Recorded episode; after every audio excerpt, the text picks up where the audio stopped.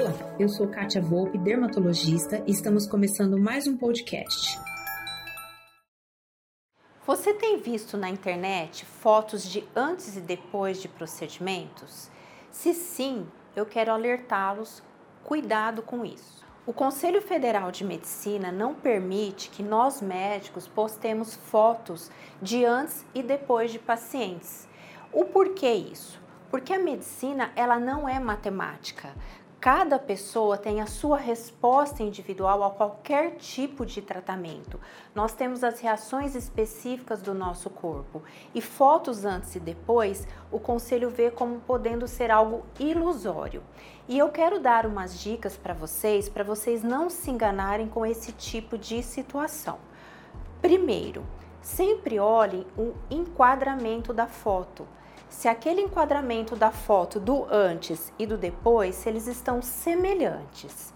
Segunda situação é a maquiagem. Se a foto tanto do antes quanto depois, se elas estão sem maquiagem e se os cabelos estão iguais, o ideal cabelo preso e sem a maquiagem, tanto antes quanto depois. Terceira dica é sobre a iluminação. Geralmente a foto de antes ela é mais escura e uma luz vindo de cima. E do depois, para dar um aspecto de melhor resultado, é bem mais iluminada e a luz vindo de frente. Então, cuidado com isso. A quarta dica ao avaliar foto é o seguinte: a expressão do antes.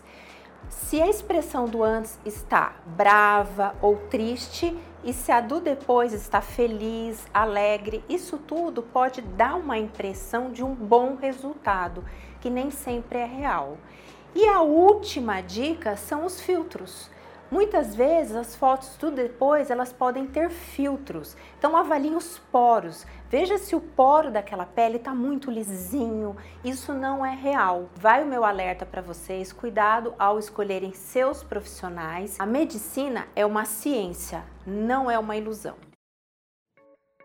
Bem, e esse foi nosso podcast de hoje. Eu espero que você tenha gostado e não perca nossos próximos episódios. Visite meu site www.catiavolpeclinica.com.br e no Instagram, arroba Clínica Katia Volpe. Aproveita, me envie um direct dizendo o que você está achando sobre os nossos temas e aceito sugestões para os próximos. Beijo e até lá!